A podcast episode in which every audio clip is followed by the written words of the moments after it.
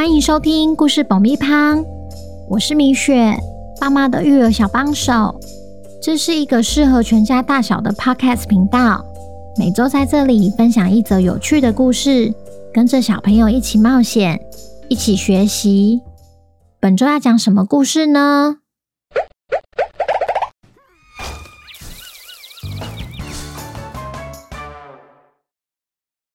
听故事前，请先订阅故事爆米花的频道，这样每周就能准时收听精彩的故事哦。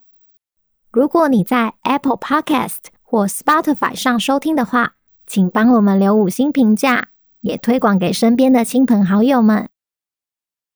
本集故事要感谢台中的 Daniel 爸爸、乐乐和顺顺，谢谢你们一直以来对故事爆米花的支持。也恭喜乐乐和顺顺成为本周的故事主角。小朋友，你们好啊！今天我们要来听听乐乐做了一个奇怪的梦的故事。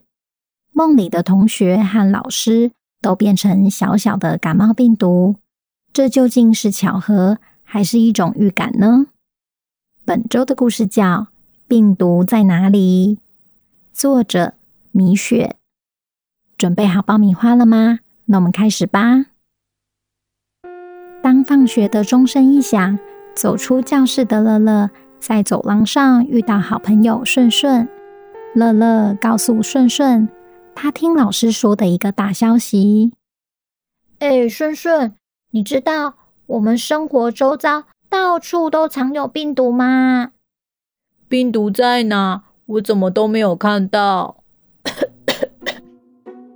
因为它们太小了，用眼睛看不到啦。既然看不到，干嘛大惊小怪？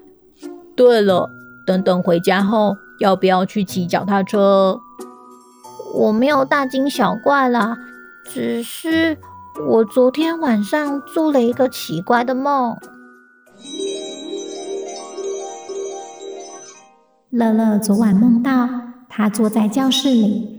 在他旁边的不是他认识的同学，是一群等着上课的小病毒。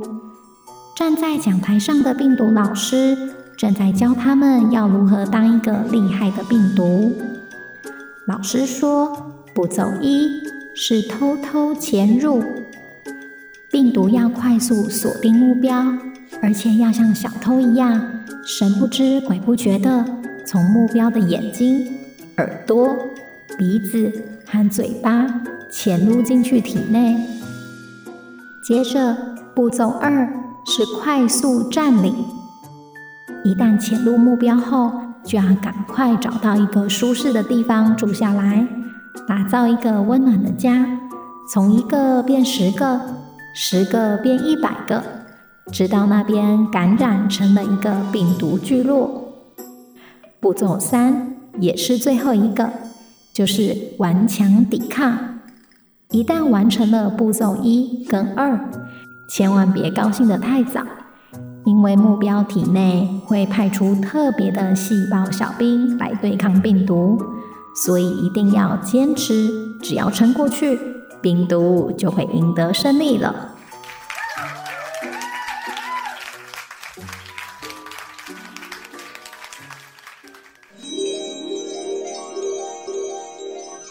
昨晚梦到病毒，老师今天就讲到病毒，哪有这么巧的？你说是不是很奇怪？哎，顺顺，顺顺，顺顺，等等我啊！到了傍晚，乐乐跟顺顺道别后，才骑着脚踏车回到家。满头大汗的他一打开门，就闻到扑鼻而来的香味。原来晚餐已经煮好了，他一边脱袜子，肚子一边咕噜咕噜的叫，终于忍不住走到餐桌旁，看看今天晚餐吃什么。哇，有我最喜欢的卤蛋呢！他随手拿起一颗，咬了一口。妈妈看到他满身汗，马上赶他去洗澡换衣服。原本在客厅玩玩具的弟弟，听见乐乐回来了，兴奋地跑去找姐姐，拉着乐乐陪玩。于是他又随手拿起弟弟的玩具，陪弟弟玩了一下后，餐桌那边又传来妈妈的声音：“乐乐，你不赶快去洗澡，还在客厅干嘛？”这时，他才赶紧脱掉衣服，跑进浴室里。不到五分钟，乐乐就洗完澡，走出了浴室。一走到餐桌旁，他问妈妈：“嗯，我的卤蛋呢？刚刚弟弟把那颗卤蛋吃掉了。”哦，那是我的耶。没关系，还有很多，我再帮你加一颗。吃了几口饭后，乐乐突然打了一个大喷嚏，把嘴中的饭菜喷了满桌都是。妈妈只好拿起抹布，一边擦桌子，一边叮咛乐乐：打喷嚏时一定要捂着嘴巴，不然你感冒的话。全家人不就都被你传染了？原本只是打喷嚏的乐乐，吃到一半，接着换咳嗽了。妈妈以为乐乐只是吃饭吃得太快，没想到随口说说的叮咛，最后竟然成真。你们猜猜看，接下来发生了什么事？结果乐乐一家人全都感冒了。不如我们把时间倒转，一起来找找乐乐一家人究竟是在什么时候被病毒感染的。停，这里，病毒在哪？我怎么都没有看到。当顺顺在咳嗽时，代表他可能已经有感冒的迹象。这时，乐乐应该要避免跟顺顺有近距离的接触。像是一起出去骑脚踏车。停，这里。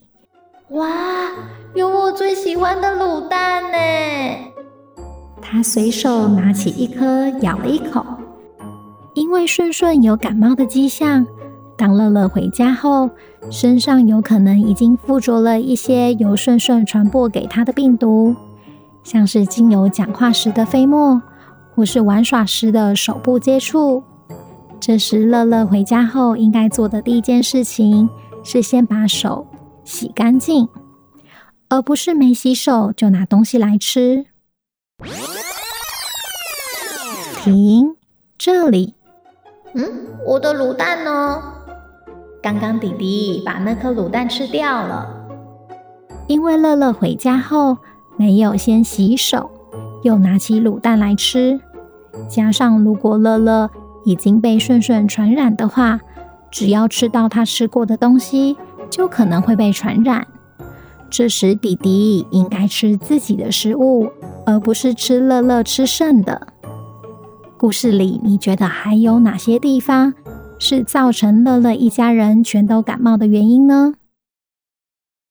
小朋友，其实最简单又最有效预防病毒的方式，就是养成吃东西前洗手的好习惯。病毒除了喜欢从嘴巴潜入我们的身体外，眼睛、鼻子、耳朵也是它们感染的途径哦。所以千万不要偷懒。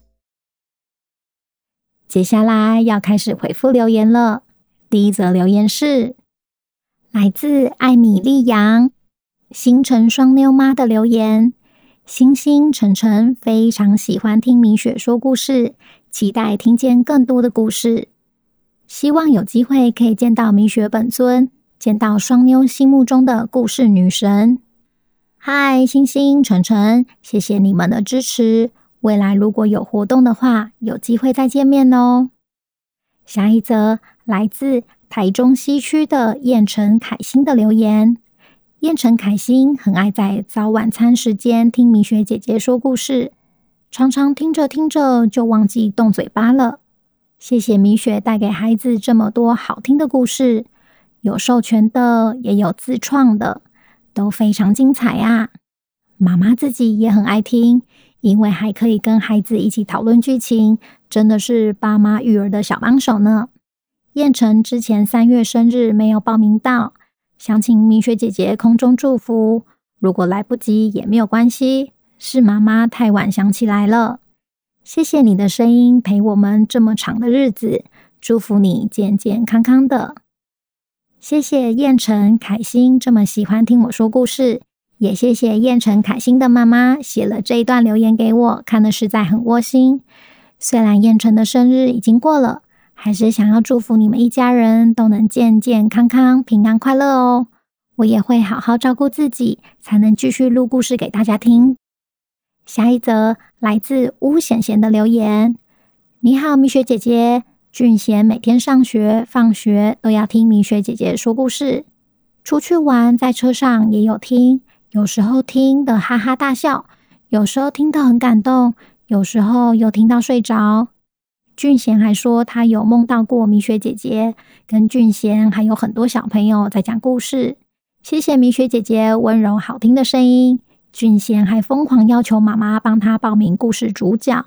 还希望米雪姐姐能祝俊贤生日快乐，俊贤一定会很开心的。Hello，俊贤，非常谢谢你听我说故事，甚至在梦里梦见我，实在是太有趣了啦！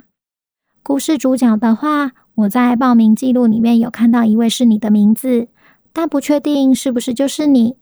如果是你的话，祝你好运，希望未来可以抽到你喽。下一则。来自我们家的三个小孩：老大子瑜，老二奇瑞，老三佩佩。最喜欢听故事爆米花了，每次都迫不及待的想要听故事爆米花，要他们听别的故事都不要，尤其是汪汪侦探。Hello，子瑜、奇瑞、佩佩，谢谢你们对故事爆米花的喜爱。除了汪汪侦探，我们其他的原创故事也很不错听哦。最后一则来自易乐 Molly 的留言，谢谢米雪姐姐录这么好听的故事，我非常喜欢米雪姐姐温柔的声音，非常像一朵花。我也很喜欢听米雪姐姐的汪汪侦探，每一集都听得津津有味。Molly，谢谢你这么喜欢故事爆米花，还有对我的称赞。你实在是太可爱了！如果未来有活动，有机会你一定要到现场跟我说你叫 Molly 哦。那今天的留言就回复到这边，我们下周见，拜拜。